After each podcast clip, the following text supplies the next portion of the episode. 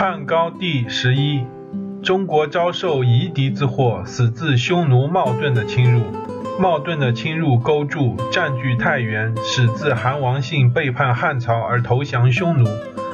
韩王信自失去了原有的封地而被迁于太原，就一直想对汉朝实行报复。他请求居于马邑，是因为这里靠近边塞而易于匈奴相通。他又数次派出使者到匈奴那里去求和，名义上是为汉朝，而实际上是为自己经营投降之地。心怀失意而想借冒顿的势力达到自己报复汉朝的目的。不用等到他去投降的日子，早就可以看出他已决心降胡了。如果没有韩王信，则冒顿就不会得志。如果没有石敬瑭，则耶律氏就不能横行中原。想寻找像唐朝郭子仪那样的与吐蕃、回纥都有密切关系，而又对大唐忠心耿耿的大将，古今没有第二个人。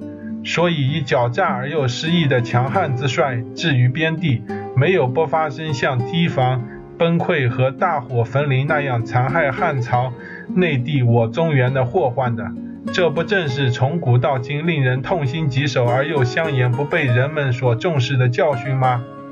对于基因疯犬，不是蓄养在离圈中，反而把它们置于可以高飞怒走的地方，希望免祸于眼前，结果是手祸于千古。